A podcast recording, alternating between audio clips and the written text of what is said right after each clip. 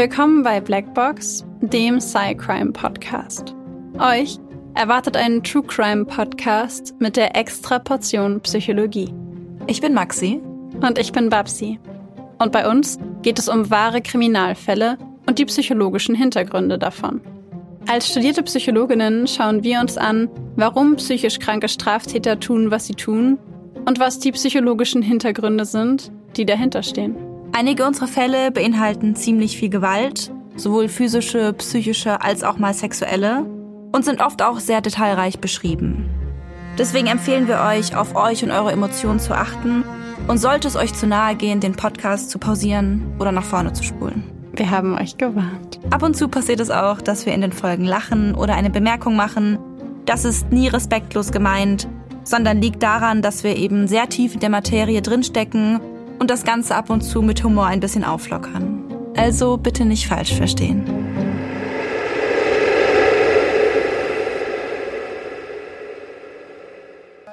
Ich glaube, die heutige Folge müssen wir mit zwei Starts starten. mit zwei Beginnings starten. Denn für die einen von euch, ähm, unsere Patreon-Hörer, ähm, geht diese Folge am 17. Dezember online. Das heißt, auf Patreon könnt ihr sie ja schon früher hören mit Early Access. Das heißt, ihr seid noch in der Vorweihnachtszeit. Ich hoffe, ihr genießt sie. Und die anderen hören diese Folge am 24. Dezember. Das heißt, es ist Christmas. Ja, genau. äh, ja, den äh, der zweiten Gruppe wünschen wir natürlich, je nachdem, wann ihr uns hört, ein ähm, fröhliches Weihnachtsfest schöne Weihnachtsfeiertage und ähm, ja, dass ihr eine gemütliche Zeit verbringt, wo auch immer ihr seid und mit wem auch immer ihr seid. Hauptsache, ihr habt eine schöne Zeit. Und auch die erste Gruppe darf uns gerne an Weihnachten nochmal hören und dann nochmal ein paar Weihnachtswünsche von uns mitnehmen. Wir hoffen auf jeden Fall, dass ihr eine sowohl schöne besinnliche Vorweihnachtszeit als auch ein schönes Weihnachten habt und dass ihr euch nicht zu sehr gestresst habt mit dem ganzen Thema Geschenke, Deko, was esse ich, was esse ich nicht. Hm. Im Zweifelsfall verbringt einfach Zeit gemeinsam und es gibt Würstchen mit Kartoffelbrei oder Kartoffelsalat. Wie ist denn eigentlich deine Vorweihnachtszeit so gelaufen? Hm, also tatsächlich nicht. Das ist ja doch direkt mal ein gutes Vorbild an Selbstfürsorge. Wie äh, war es bei dir? Also, wir sind ja hier unter uns. Klar. Ähm, tatsächlich ziemlich stressig. also ich habe ähm, jetzt am Jahresende tatsächlich sehr, sehr viel gearbeitet und ich arbeite auch immer noch relativ viel und freue mich schon auf ähm, ja, ein paar Tage zwischen ähm, ja, Weihnachten und Silvester, in denen ich ein bisschen Luft habe, beziehungsweise Weihnachten und Silvester, an denen ich ein bisschen Luft habe, weil ich wahrscheinlich auch zwischen den Jahren arbeiten muss und ähm, ja, gerade viel irgendwie zu tun ist. Und von daher war meine Vorweihnachtszeit ein, sagen wir, mittelerfolgreicher Versuch, vorweihnachtliche Stimmung aufkommen zu lassen. Ich habe zumindest einen Weihnachtsbaum, einen kleinen. Oh, ich habe noch keinen. Und äh, ich habe ihn schon geschmückt und mit Lichterketten und sowas. Und ich habe auch die Weihnachtsdeko schon vor einer Woche oder so ähm, angefangen in der Wohnung so aufzubauen und habe ja, mich da auf jeden Fall schon drum gekümmert. Ich habe dieses Jahr auch schon Plätzchen gebacken, allerdings im sehr optimistischen November. ähm, aber ich dachte, vielleicht komme ich sonst nicht mehr dazu, weil ich wusste, dass ich viel zu tun haben werde und ich wollte das quasi schon abgehakt haben. Aber ich spiele tatsächlich gerade mit dem Gedanken, ähm, an dem Tag, an dem ihr auf Patreon Exclusive diese Folge hier hören werdet, nämlich am Sonntag, dem 17., nochmal Plätzchen zu backen.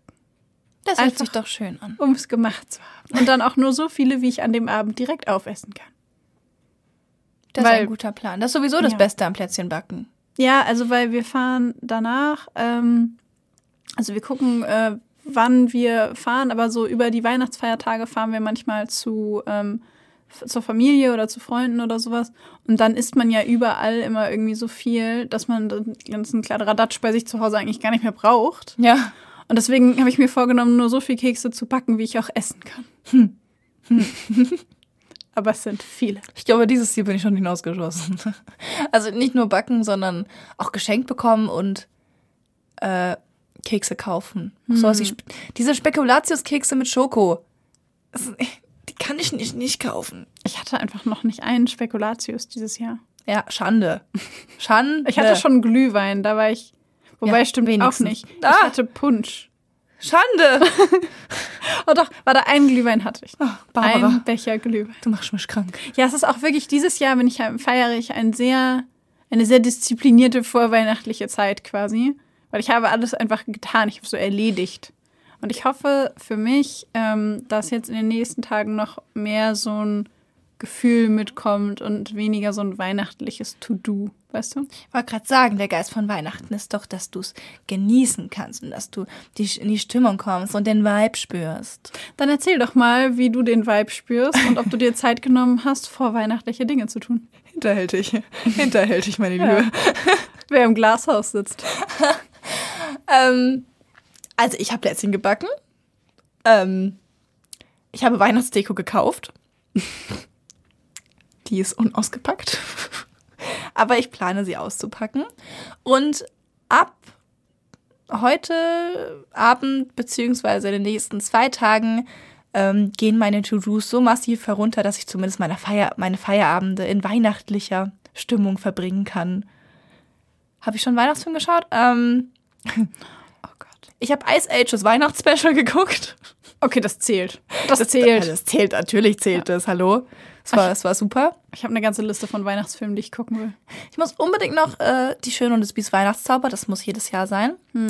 Ähm, und bla bla bla, äh, tatsächlich Liebe. Muss ich auch gucken.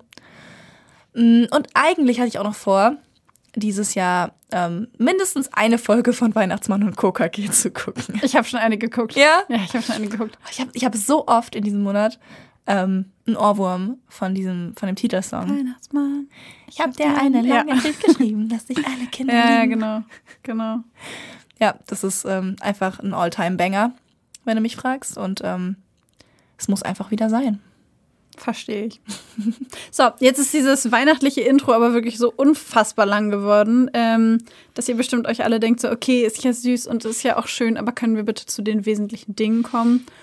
Und das tun wir jetzt auch. Wir setzen hier einen harten Cut, Stopp. denn ab jetzt wird das Thema und das, was passiert, eher weniger lustig. Also betrachtet diese Folge bitte als in zwei Teile geteilt. Obwohl der zweite Teil dieser Folge, ähm, zweite inoffizielle Teil, jetzt nicht besonders spaßig wird, hat er trotzdem in einem bestimmten Sinne einen Mini-Bezug zu Weihnachten. Sonst hätten wir diesen Fall natürlich nicht für die heutige Folge ausgesucht. Ähm, ich würde sagen, wir spoilern das noch nicht und ähm, droppen diesen Hint einfach später.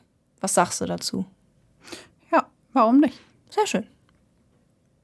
Dann würde ich sagen, ohne jetzt noch viel weiter irgendwelches Weihnachtszeug zu labern, starten wir in den Fall und äh, it's getting serious.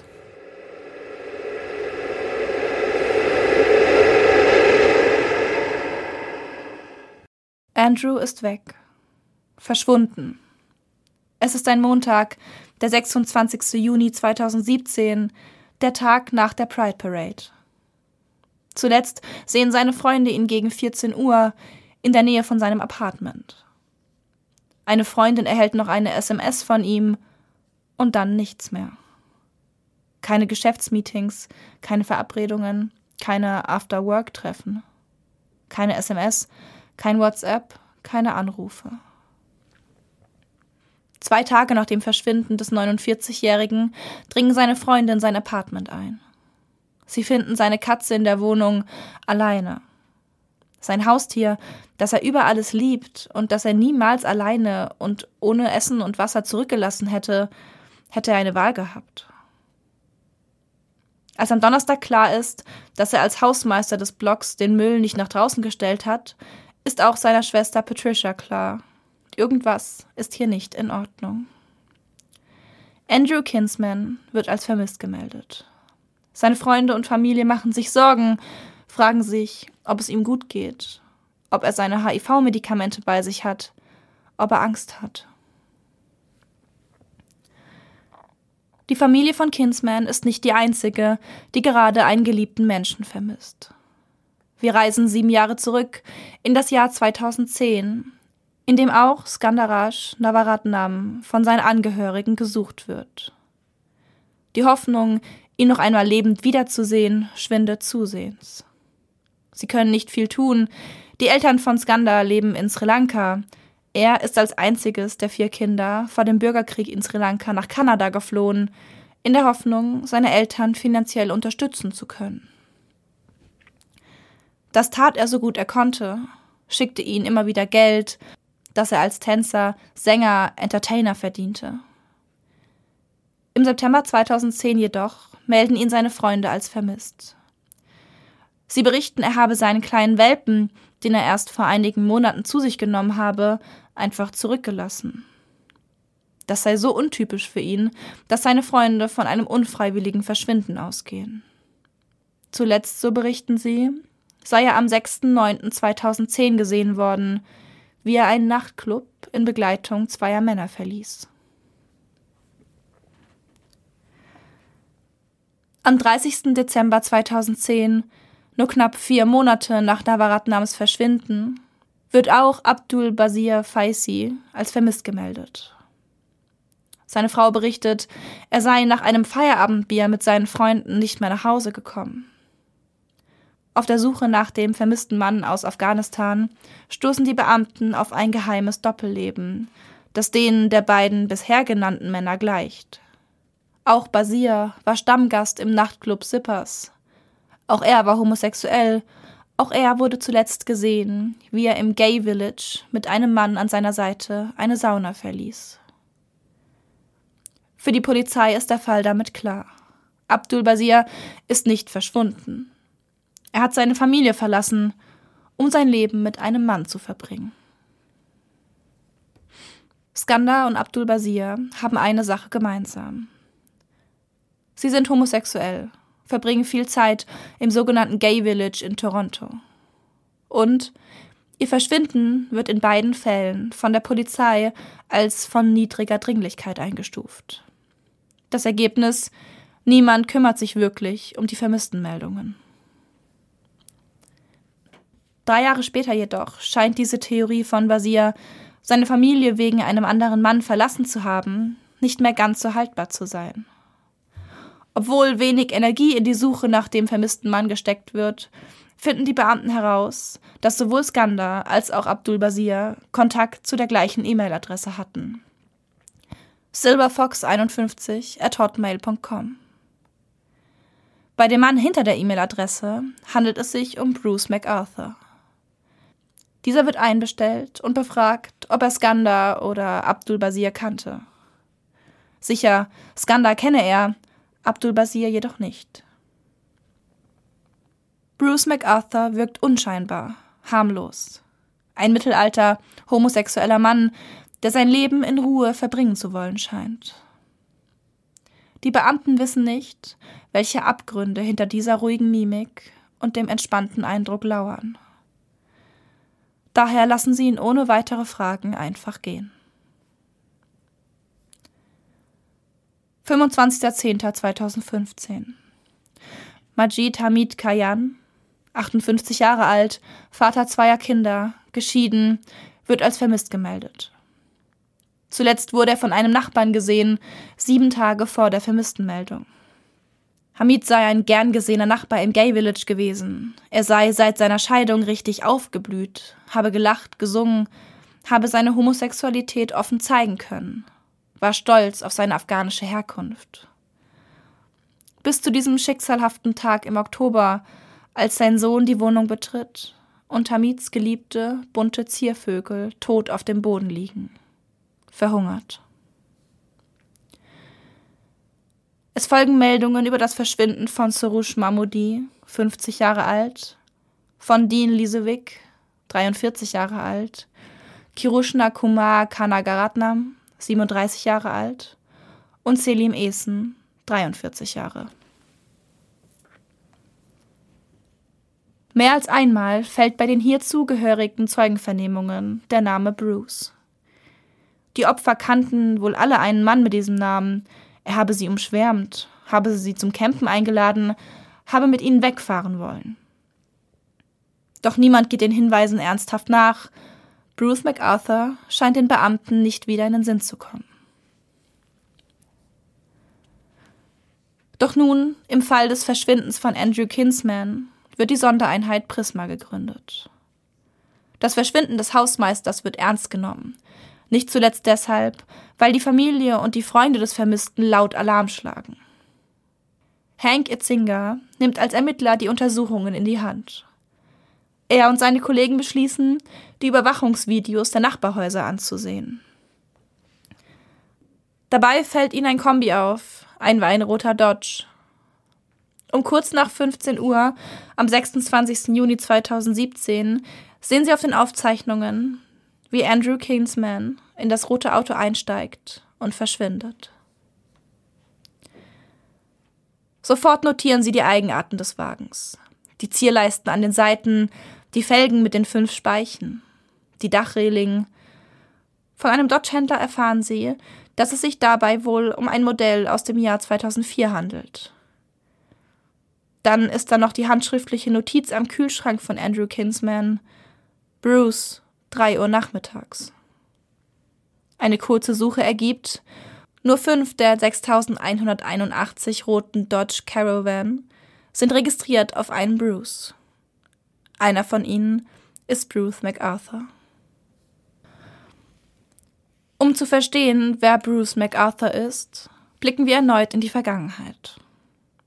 Bruce wird 1951 in Lindsay, Ontario, geboren und wächst als jüngerer Bruder einer älteren Schwester auf der Farm seiner Eltern auf. Er ist es, der die Pflegekinder, die sein Vater aussucht, in die Farmarbeit einführen soll. Und er hasst diese Aufgabe. In der Schule hat er weniger Probleme. Er eckt nie an, macht keinen Ärger. Er macht einen durchschnittlichen Schulabschluss, besucht anschließend einen Businesskurs. Er lernt Janice kennen, verliebt sich in das junge Mädchen. Gemeinsam ziehen die beiden in den 70ern in Toronto in ein hohes Mehrfamilienhaus. Bruce arbeitet als Verkäufer und Vertreter. 1979 ziehen die beiden wieder um. In einen kleinen Ort namens Oshawa in der Nähe von Toronto. Bruce entdeckt in der folgenden Zeit das Internet für sich. War er bisher immer ein Mann, der sich im Stillen zu anderen Männern hingezogen fühlte, so kann er nun ein mutiger, draufgängerischer Mann sein, der abends, wenn alle im Bett sind, im Internet-Chatroom sein Unwesen treibt. Er beginnt, Affären mit Männern zu führen und hat das Gefühl, dass diese ihn erfüllen. Mitte der 90er Jahre fühlt er sich dann in seiner Rolle als schwuler Mann sicher. Er berichtet seiner Familie von seiner sexuellen Neigung, diese reagiert darauf eher aversiv. So sehr, dass Bruce 1997 Frau und Kinder verlässt und in ein eigenes Apartment zieht. Nun ist er frei. Er kann Männer mit nach Hause nehmen. Mit einem gründet er sogar eine WG. 1999 trifft Bruce MacArthur auf einen neuen Mann, mit dem er sofort eine sexuelle Beziehung eingeht. Skandaraj Navaratnam. Ein gut aussehender Mann, der manchmal für ihn Gartenarbeiten erledigt. Die beiden bleiben in Kontakt, führen über die Jahre immer mal wieder eine lockere On-Off-Beziehung, ohne Verbindlichkeiten, einfach nur Spaß. 2001 sitzt Bruce MacArthur dann im Polizeirevier. Er ist Selbststeller, berichtet, einen Mann in dessen Wohnung im Gay Village mit einem Metallrohr niedergeschlagen zu haben. Er könne sich nicht an die Tat erinnern, erklärt sich diesen grausamen Angriff nur als Folge eines epileptischen Anfalls. Das Opfer seines Angriffs sei Mark Henderson gewesen. Dieser berichtet später, er sei kurz nach Mittag nach Hause gekommen, habe die Tür zu seinem Apartmenthaus geöffnet und MacArthur gesehen, der in diesem Moment ebenfalls wirkte, als wolle er das Haus betreten. Die beiden hätten sich flüchtig gekannt, aber nicht so richtig. Er habe sich nach vorne gedreht, als er den Schlag auf seinem Hinterkopf verspürte.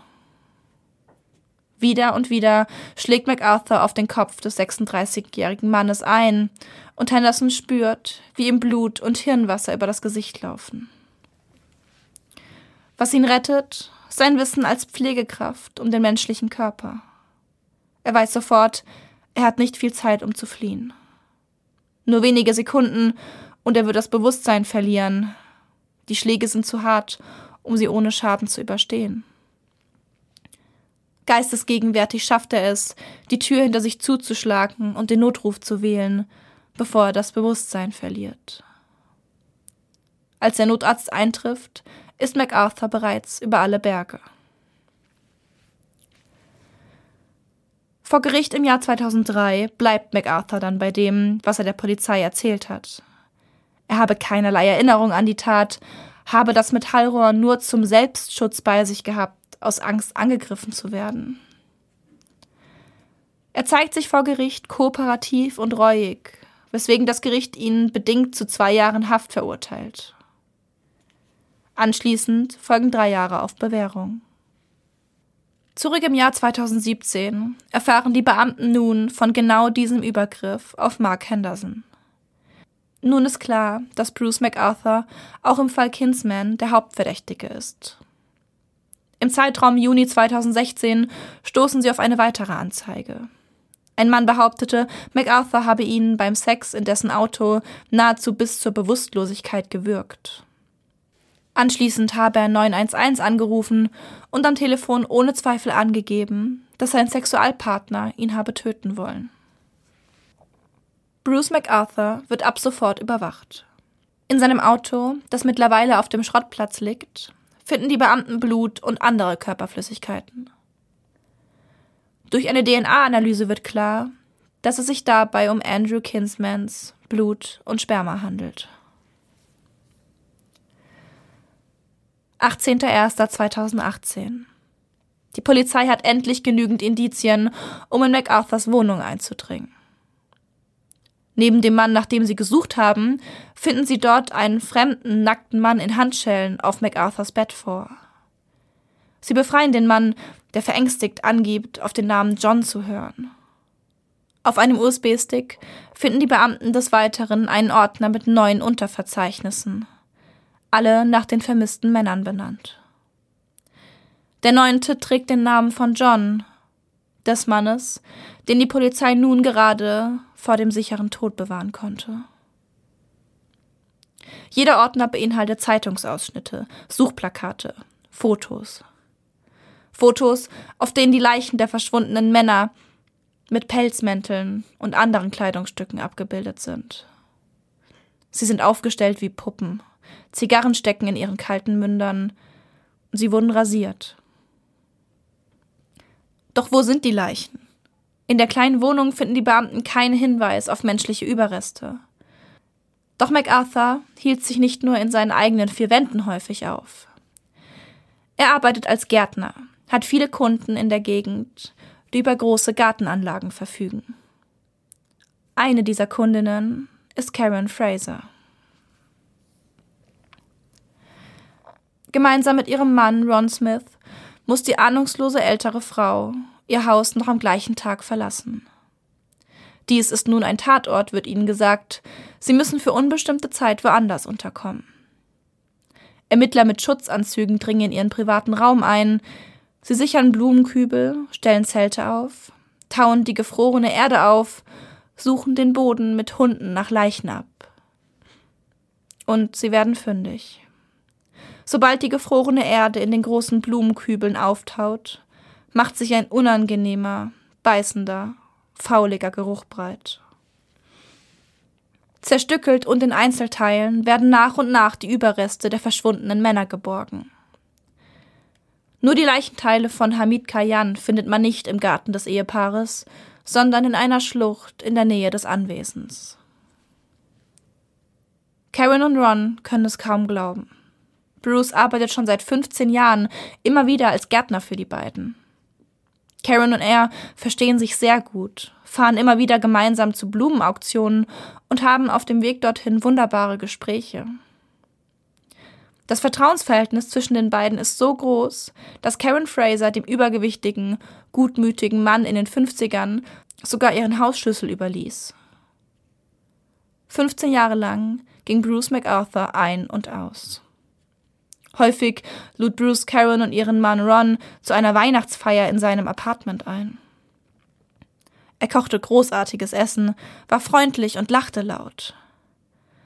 Ein toller Gastgeber und über die Jahre hinweg ein Freund. Umso mehr schmerzt nun dieser furchtbare Verrat. Während der polizeilichen Vernehmungen flüchtet MacArthur sich in Smalltalk, sagt nichts, was die Ermittler irgendwie weiterbringt. Erst im folgenden Gerichtsverfahren gesteht er plötzlich alles ein, gesteht die Schuld am Tod der acht vermissten Männer. Zu seinen Motiven jedoch schweigt er. Am 8. Februar 2019 wird Bruce MacArthur vor dem obersten Gerichtshof von Ontario in Toronto wegen achtfachen Mordes zu achtmal lebenslänglicher Haft verurteilt.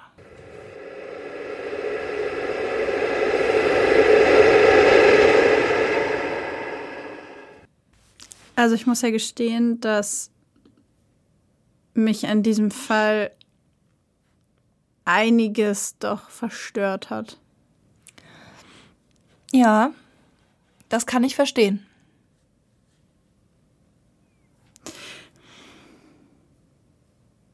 Ich weiß gar nicht, wo ich gerade anfangen soll. Ich finde es so krass. Ich, ich weiß, es irgendwie taktlos, aber weißt du, was die erste Frage war, die ich mir gestellt habe? Hm? Dass es mich irgendwie wundert, dass er die Leichen an einem Ort aufbewahrt hat, der eigentlich mit seinem Privatleben zusammenhängt. Du meinst der Garten der, ja, des Ehepaars? Also irgendwie, wir hatten ja jetzt schon einige Fälle von ähm, Menschen, die anderen Menschen furchtbar grausame und brutale Sachen angetan haben. Und wir hatten ja auch schon mehrere Serienmörder hier quasi auf der Blackbox-Bank.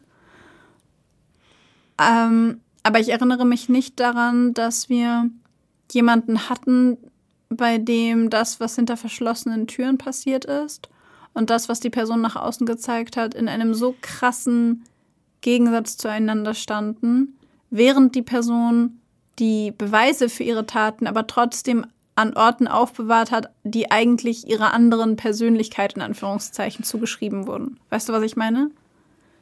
Ja. Also normalerweise gibt es irgendwie eine Garage oder einen Keller oder irgendwas, wo du die Tür zumachst. Und wo, wo dann, wo es so eine Abgrenzung gibt zwischen das bin ich nachts und das bin ich tagsüber. Und das fand ich so schaurig, dass er einfach in, im Garten von seinen Freunden in diesem Blumentopf diese Leichen aufbewahrt hat. Also ich habe ein, zwei Artikel auch zu dem Fall gelesen und die Frau berichtet ja auch selber völlig erschüttert davon, dass sie einfach die Blumenkübel gegossen hat. Ja, ja. Und dass sie dann sagte, sie hat die Opfer gegossen. Ja. Und das ist so, das ist eine krasse Vorstellung. Ganz schrecklich. Und das ist irgendwie das, was, ähm, ich weiß, es ist vielleicht total taktlos gerade, aber das war der erste Gedanke, der mir durch den Kopf ging, also die erste Frage, besser gesagt, die mir durch den Kopf ging, weil, weil ich das irgendwie nicht. Das war für mich so auffällig. Also was, was er schon irgendwie hatte, war, also, ne, wenn du jetzt davon sprichst, dass ja viele einen Keller oder eine Garage hatten, wo sie das so abtrennen konnten. Er hatte wohl von der Karen auch die Schlüssel zu, ihrer, zu ihrer Garage bekommen und da hat er Sachen von sich gelagert. Da waren auch Blumenkübel gelagert, wo wohl auch nochmal Leichenteile drin waren. Das heißt, er hatte irgendwie so ein Space schon, aber dennoch hat, das, hat er dennoch hat er seine Taten aus diesem aus dieser Garage herausgeholt, indem diese Blumenkübel halt wirklich auf dem in dem Garten standen und auf diesem Grundstück und ja Karen das bewässert hat auch. Also ne, das, dann, dann stand es ja auf der Terrasse oder sonst irgendwo, ja. wo sie halt, wenn sie halt die Pflanzen gießt, das mitgießt. Und das ist halt genau das, was ich meine, dass ich das so so schräg fand. Ja. Also ich fand, es, dieser Fall, ich glaube, ich krieg den nicht so richtig zusammen in meinem Kopf, weil er auf der einen Seite so wahnsinnig overconstructed wirkt. Also ja. so, er hat sich genau die ausgesucht, von denen er ziemlich sicher wusste, dass die keiner vermissen wird. Er hat genug über sie herausgefunden, um zu wissen, dass sie entweder aus einer sozial schwächeren Schicht kommen oder die Leute denken könnten, dass sie sich suizidiert haben, weil sie Depressionen hatten. Oder die Familie so weit weg war, dass sie keinen Handlungsspielraum haben, wenn da irgendwas passiert. Und das ist so kalkuliert, so sauber kalkuliert und dann auch in, einem, in, also in einer Umgebung, in so diesem äh, Gay-Viertel, wo, ähm, also was ja zu der damaligen Zeit sowieso schon ein Bereich ist, der nicht so gut beleuchtet wird im Sinne von, dass die Polizisten da nicht so dahinterher sind, dass man da irgendwie eher denkt, ja, okay, die waren halt schwul und psychisch krank und die sind halt abgehauen. So. Bei den, bei den ersten kann man das sagen. Ja. Ja, allerdings ist ja der letzte, gut, beim letzten, da wurde ja dann auch wirklich ermittelt, aber es gab ja auch welche 2015, 2010. Da ist es ja schon, eigentlich sollte es ja schon präsenter sein. Ja, aber jetzt, also ja, sollte. aber jetzt seien wir, bleiben wir mal kurz in der leider eher nicht so glücklichen Realität. Homosexualität ist ja weltweit immer noch ein Tabuthema. An Ja. ganz vielen Stellen. Es ist immer noch verpönt, es wird immer noch diskriminiert, es wird immer noch abgewertet. Und von daher, ich glaube, es ist genauso wie halt Prostituierten vermissten Fälle. Da, Ja, das guckt sich das halt. stimmt. Also es wird halt einfach krass diskriminiert an der Stelle, was man sich anschaut. Und ich, ich finde es halt, deswegen fand ich es halt einfach so gut, in Anführ dicke Anführungszeichen, kalkuliert und vorhergesehen, mit, also wie sicher er sich sein konnte, dass da niemand nachguckt. Ja.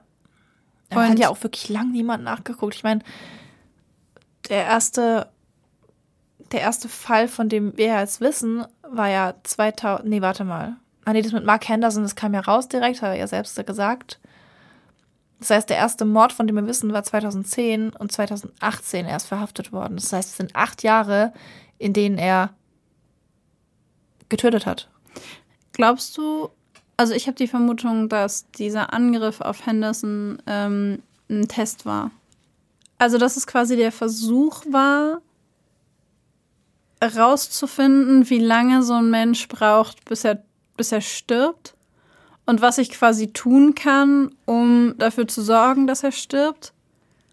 Und also es gibt ja keinen, mir würde kein anderer Grund einfallen, warum du sonst versuchen solltest, jemanden möglichst schnell umzubringen, weil ihm auf den Kopf zu hauen, weißt du, was ich meine? Also es gibt noch schnellere Arten, indem du jemanden erschießt und so, aber es ist auffälliger.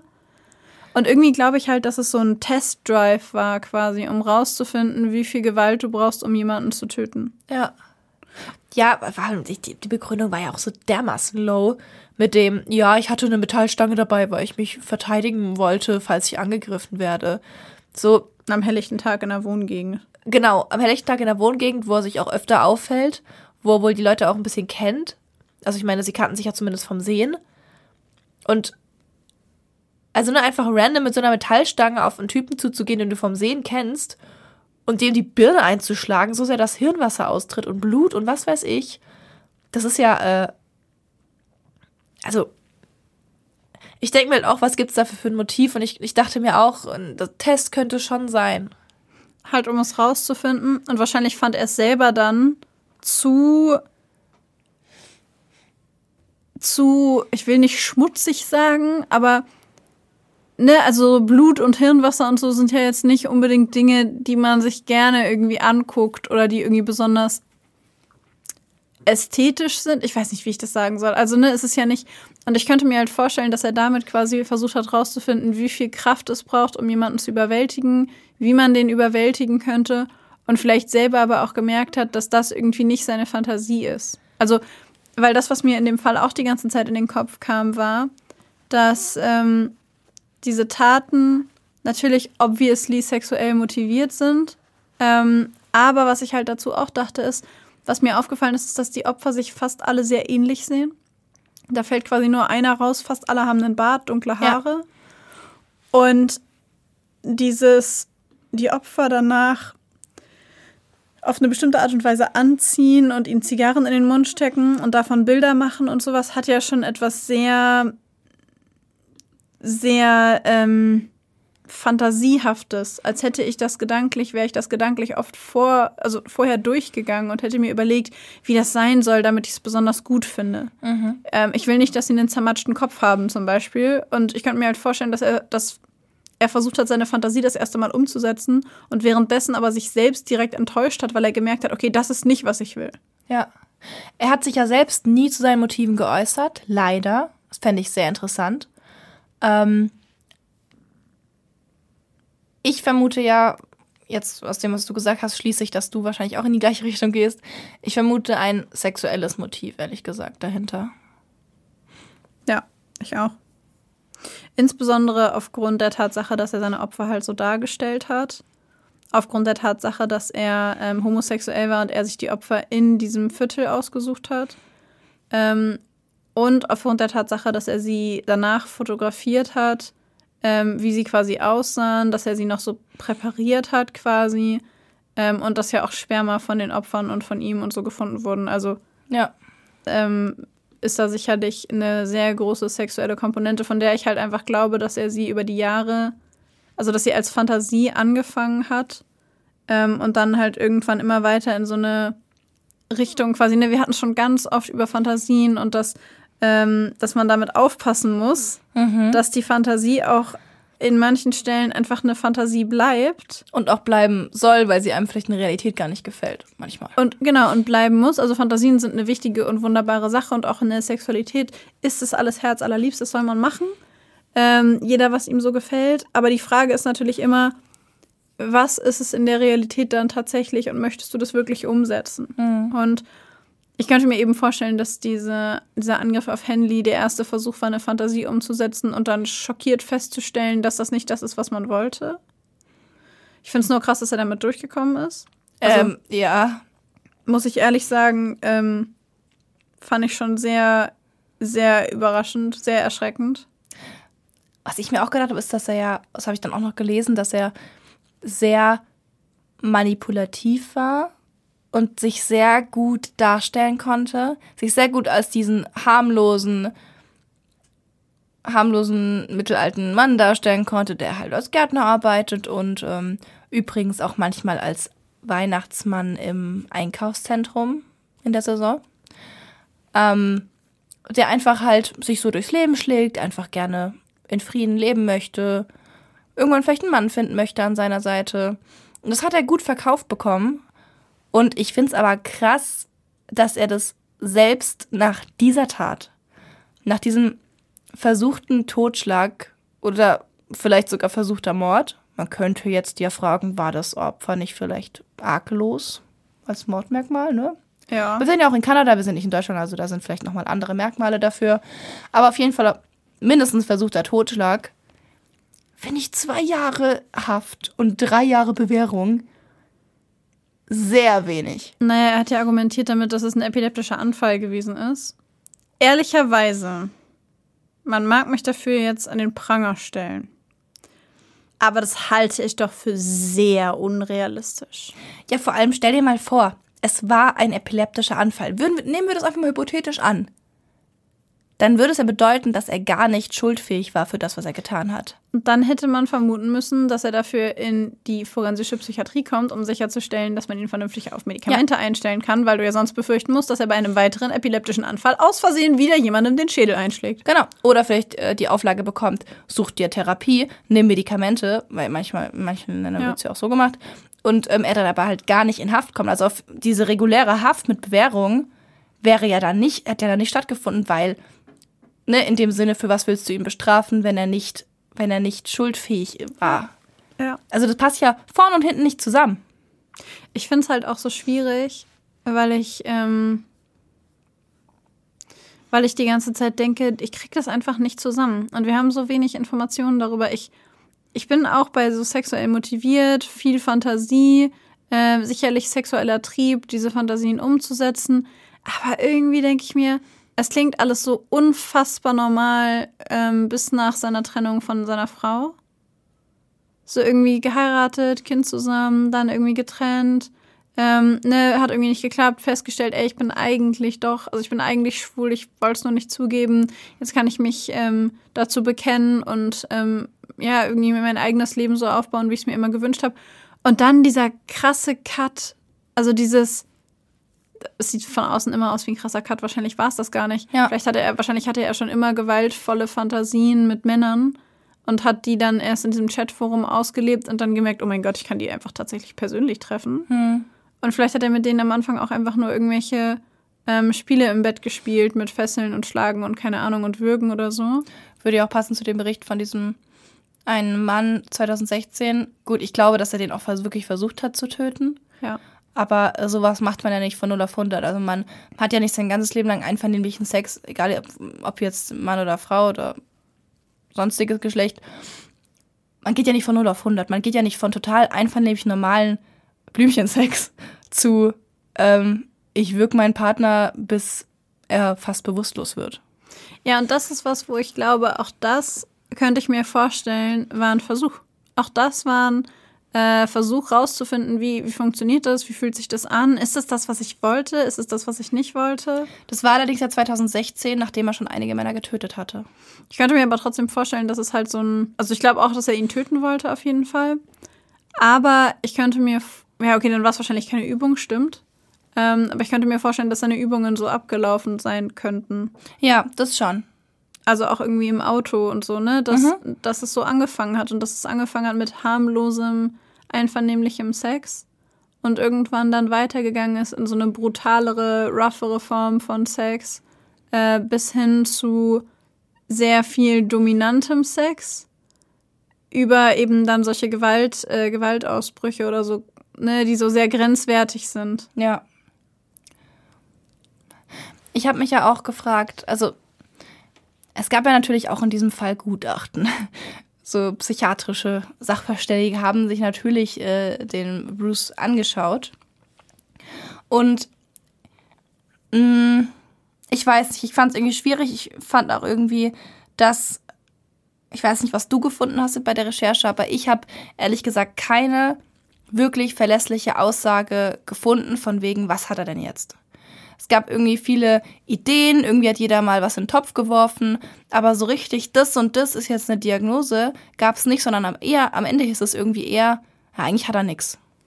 Das habe ich auch gefunden, dass ähm, in einem Gutachten tatsächlich keine psychische Erkrankung ähm, festgestellt werden konnte. Und naja, also ich glaube, in Deutschland hätte das anders ausgesehen, weil allein dadurch, dass er die Leute gewürgt hat, bis sie ähm, gestorben sind oder erstickt sind oder bewusstlos waren beim Sex und es offensichtlich nicht einvernehmlich war, würde in Deutschland schon zu einer krankhaften, zu einem krankhaften Sadismus reichen. Mindestens dazu. Ich halte es auch tatsächlich für sehr wahrscheinlich mit dem sexuellen Sadismus. Ich kann es mir gut vorstellen. Ich meine, es gab ja da diesen, ähm, den, den ermittelnden Polizisten, diesen, ich glaube, Hauptkommissar wäre das mhm. dann hier. Ich weiß nicht genau, ich kenne mich mit diesen Rängen bei der Polizei nicht so gut aus. Ähm, aber dieser äh, Polizist, ähm, der hat ja auch ähm, eben beschrieben, also natürlich weiß man nicht, wie genau er jetzt wirklich diese Männer getötet hat. Man kann es natürlich ableiten von wegen dieser eine, wie gesagt, dieser eine fehlgeschlagene Versuch von dem Mann, der berichtet hat, dass er ihn versucht hat umzubringen. Oder auch den John, den man noch da gefunden hat, den man ja gerade noch retten ja, konnte vor krass. ihm. So krass.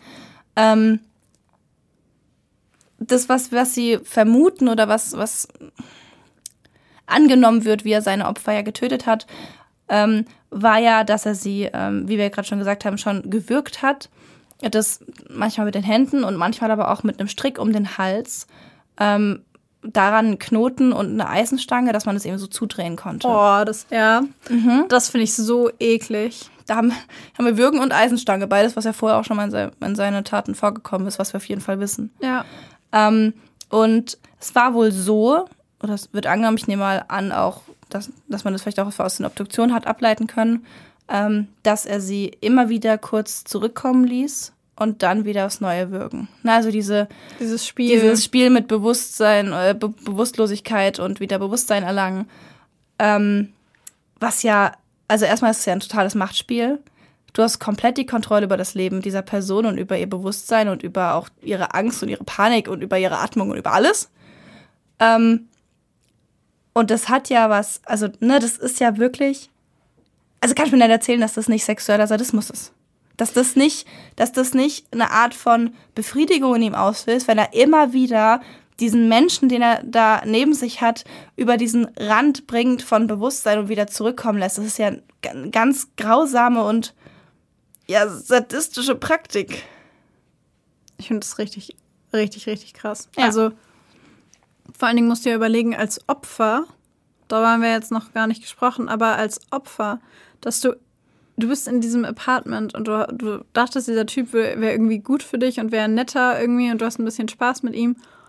Und dann bist du in diesem Albtraum und du verlierst das Bewusstsein und du denkst, okay, jetzt bin ich tot und dann wachst du wieder Mhm. auf und du bist da immer noch und er macht es nochmal. So, und dann, dann bist du wieder bewusstlos, weil du keine Luft bekommst und dann macht er es noch, dann wachst du wieder auf und du bist immer noch da und das, ich, ich kann mir nicht vorstellen, wie furchtbar, wirklich, es gibt, mir fällt kein Wort dafür ein, grausig, furchtbar, schrecklich.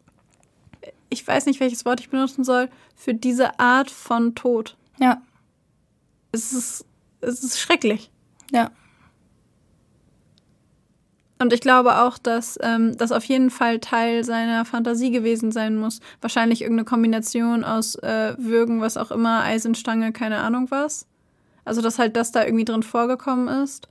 Und er erstmal so ein bisschen rumprobiert hat, was er eigentlich gut findet. Hm. Und ähm, die Tatsache, dass so lange nicht gegen ihn ermittelt wurde und dass die Polizisten so lange, obwohl dieser Name wieder und wieder und wieder vorkam, dass da keiner drüber nachgedacht hat, das ähm, schockiert mich umso mehr, weil es halt einfach zeigt, wie manipulierbar wir sind, auch von jemandem, der einfach nicht so scheint, der halt so ein mit 50er Mann ist, der aussieht wie der Weihnachtsmann und der an Wochenenden kleine Kinder auf seinen Schoß nimmt in so einem Weihnachtsmann-Kostüm. Ähm, und das ist auch irgendwie eine ganz eklige Vorstellung, wenn ich mir das vorstelle, was der, was der gemacht hat und dann irgendwie. Ich weiß nicht, es geht, geht nicht so ganz Es ist zusammen. furchtbar, es, ist- es ist schrecklich. Also es ist einfach eine eklige Vorstellung. Und ich, wenn du dann überlegst, dass diese Frau, die kennt diesen Mann seit 15 Jahren, der ist seit 15 Jahren, macht er ihren Garten und dann kommt die Polizei und holt Leichenteile aus ihren Blumenkübeln. Also ich finde es so schockierend und gleichzeitig ist es für mich ganz unemotional betrachtet auch die größte Faszination an der Psychologie an sich wie sehr du den Menschen wirklich nur vor den Kopf gucken kannst. Ja. Und dass du dich eigentlich auf nichts verlassen kannst, was dir jemand zeigt oder sagt oder wie er sich verhält, weil du dir nie hundertprozentig sicher sein kannst, was wirklich passiert. Weißt du, also in der Medizin ist ein Knochenbruch ein Knochenbruch. Weißt du, was ich meine? Ja. Und in der Psychologie weißt du es eigentlich nie. Ja, das macht es schwierig. Gerade, gerade in solchen Fällen. Es gibt ja einige Gutachter, die vermutet haben, dass er die Männer getötet hat, stellvertretend, um seine eigene Homosexualität ähm, damit zu negieren. Ich stehe dieser Vermutung kritisch gegenüber. Ich weiß nicht, wie du das siehst. Also, ich habe jetzt in den Recherchen keinen Hinweis darauf gefunden, dass er, dass er seiner eigenen Homosexualität gegenüber negativ eingestellt war. Also klar, die hat dann dafür, ges- also die hat dafür gesorgt. Sie war am Ende der ausschlaggebende Grund dafür, dass er sich von seiner Frau getrennt hat. Und es war der Ausschlag dafür, dass eben die Familie, sag ich mal, zerbrochen ist. Ähm, aber dennoch wirkt es für mich bei der Recherche so, dass er danach, ja, wie du gesagt hast, ähm, irgendwie da eine Art von Befreiung vielleicht verspürt hat, dann sich ein Leben da als, äh, als Single-Mann aufgebaut hat und ja durchaus zumindest am Anfang ja sicherlich ähm, erstmal irgendwie seine Sexualität in diesem Bereich erstmalig erforscht hat. Und es war jetzt nicht, keine Ahnung, es gab, es gab keinen Hinweis jetzt, was ich gefunden habe, darauf, dass er irgendwie damit, ähm, damit auf Kriegsfuß stand. Ja. Und deswegen so.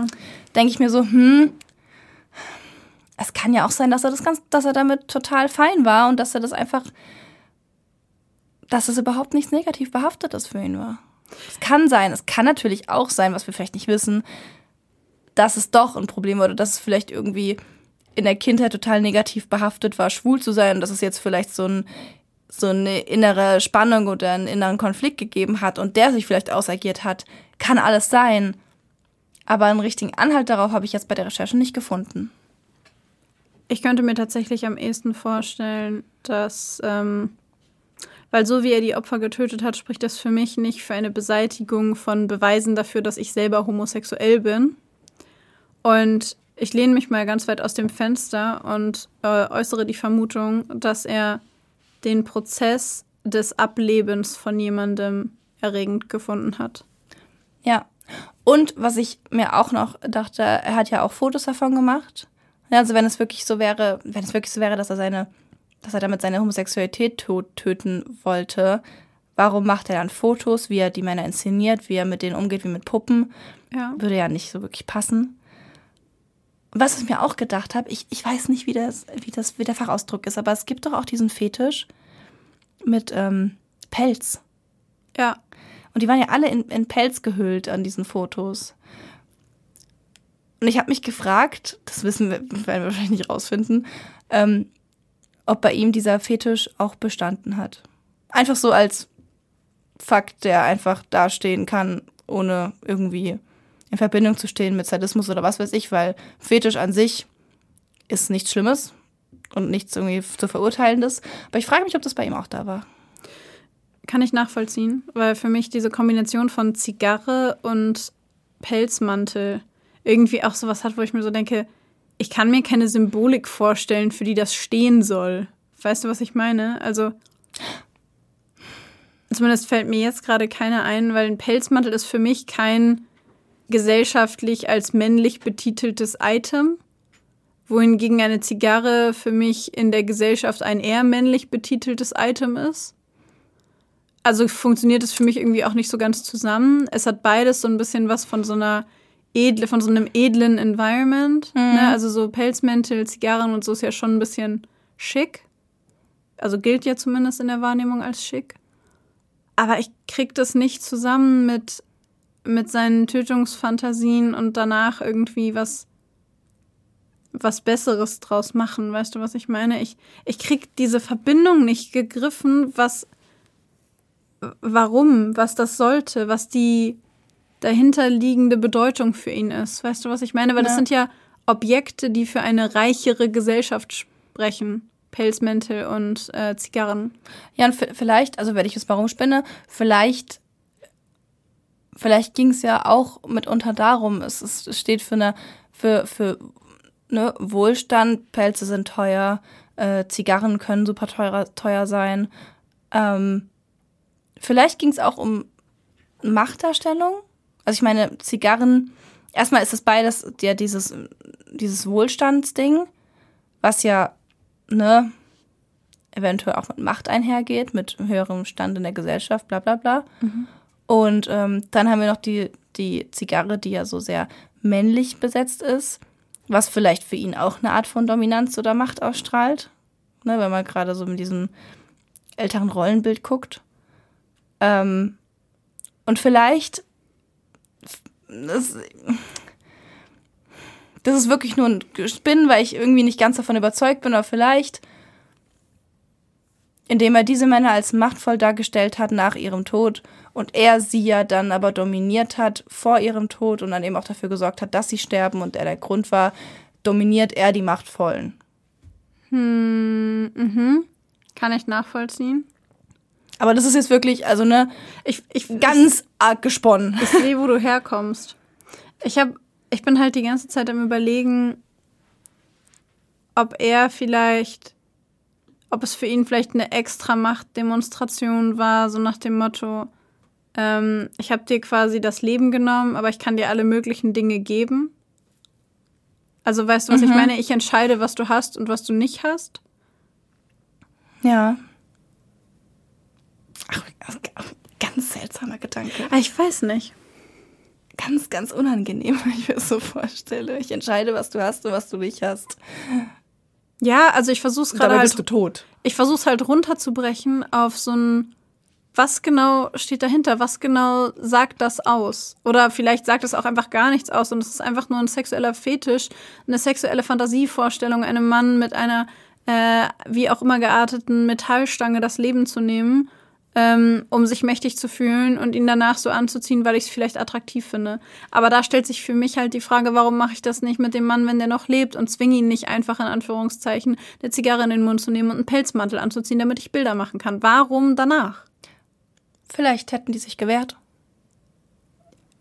Ja gut, aber es gibt ja Mittel und Wege, Menschen zu zwingen, Dinge zu tun. Ja, aber es ist anstrengender. Mit Leichen kannst du das einfacher machen. Die ziehst du an wie Puppen, steckst eine Zigarette in den Mund, äh, Zigarre in den Mund, fertig. Also, ne? Aber wenn es darum gegangen wäre, dann hätte er sie ja nicht so leiden lassen.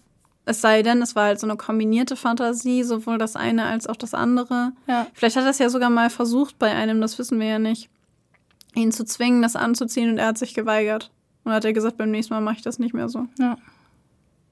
Es tut mir leid, ich hoffe, wir kommen gerade nicht total herzlos rüber und das auch noch an Weihnachten. Aber ähm, Stimmt, das ist Weihnachten. aber wir sind halt echt, äh, Maxi und ich sind gerade schon wieder irgendwo in so einer Sphäre abgedriftet. Ja, so eine Hausparty auf dem Wein, auf dem Boden sitzen, Wein trinken und darüber reden Sphäre. Weil wir es einfach beide irgendwie nicht so richtig greifen können. Vielleicht habt ihr ja noch Ideen dazu, wo das Ganze herkommen könnte, worum es vielleicht tatsächlich ging. Ähm, Ideen, die wir vielleicht gar nicht hatten. Und ähm, ja, ansonsten würde ich sagen, haben wir jetzt wieder mal sehr viele Theorien aufgestellt darüber, was irgendwie sein könnte und was es nicht sein könnte. Ich habe noch eine Idee. Ja. Was ist? Auch wieder sehr viel gesponnen. Was ist, wenn sein Vater jemand war, der Pelze getragen hat und Zigarren geraucht hat? Das klingt erschreckend plausibel. Sehr erschreckend plausibel. Ich weiß es nicht. Ich, das, also, keine Ahnung. Aber was wenn?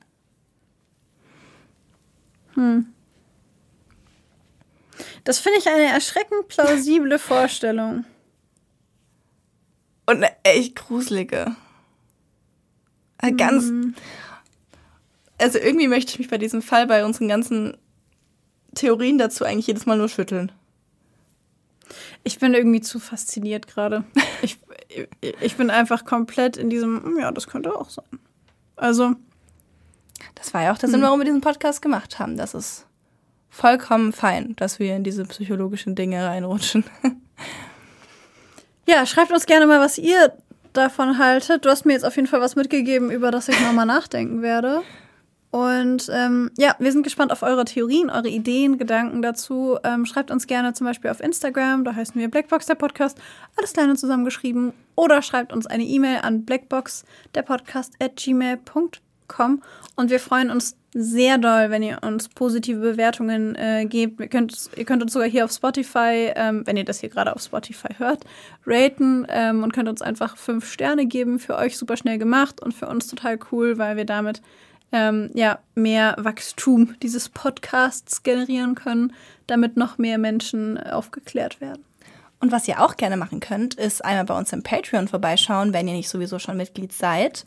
Da ähm, könnt ihr uns unterstützen und bekommt als kleine, kleine Schmankerl, kleine Gegenleistung eine extra Folge im Monat zusätzlich. Ähm, manchmal, je nachdem wie die Zeit aussieht, laden wir noch ein paar andere Goodies hoch. Und ähm, genau, aber ihr unterstützt uns dabei, diesen Podcast ähm, unabhängig zu Ja. halten und eben so wie wir und ihr ihn lieben, liebt. Das Weiter nicht so zusammengepasst. Ja, genau. Und ich würde sagen, in diesem Sinne ähm, wünschen wir euch noch schöne Weihnachtsfeiertage und äh, ja, denken mal, dass ihr euch wahrscheinlich jetzt zu keinem Weihnachtsmann mehr an, an den Tisch setzt oder so. Oder auf den Schoß. Ja, wobei, wenn das euer Fetisch ist, you do you. You do you. Und in diesem Sinne würde ich sagen, sagen wir, seid lieb zueinander und Tschüss!